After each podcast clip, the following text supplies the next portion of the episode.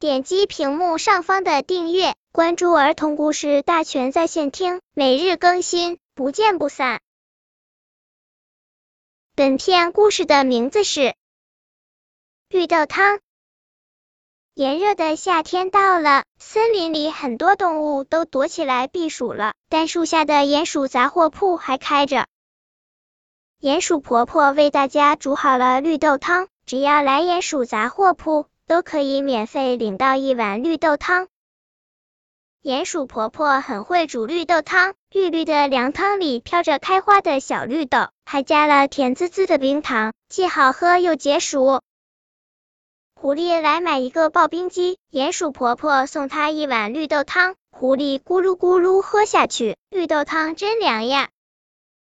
兔子来买一顶遮阳帽，鼹鼠婆婆送他一碗绿豆汤，兔子想把绿豆汤带给家人尝一尝，鼹鼠婆婆又给她盛了几碗，兔子再三感谢鼹鼠婆婆。花栗鼠来杂货铺转了转，什么也没买。鼹鼠婆婆也送她一碗绿豆汤，真是太不好意思了。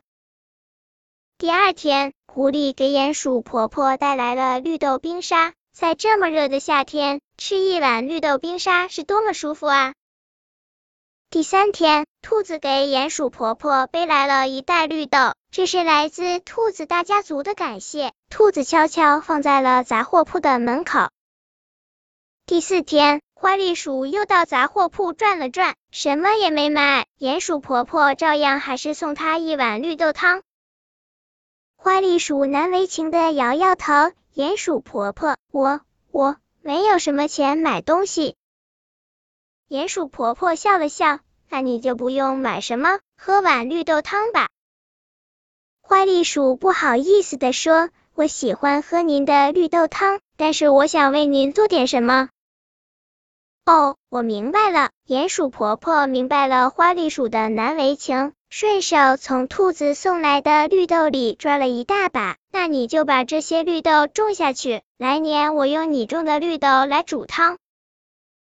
太棒了，我愿意。花栗鼠高兴的拍起手来。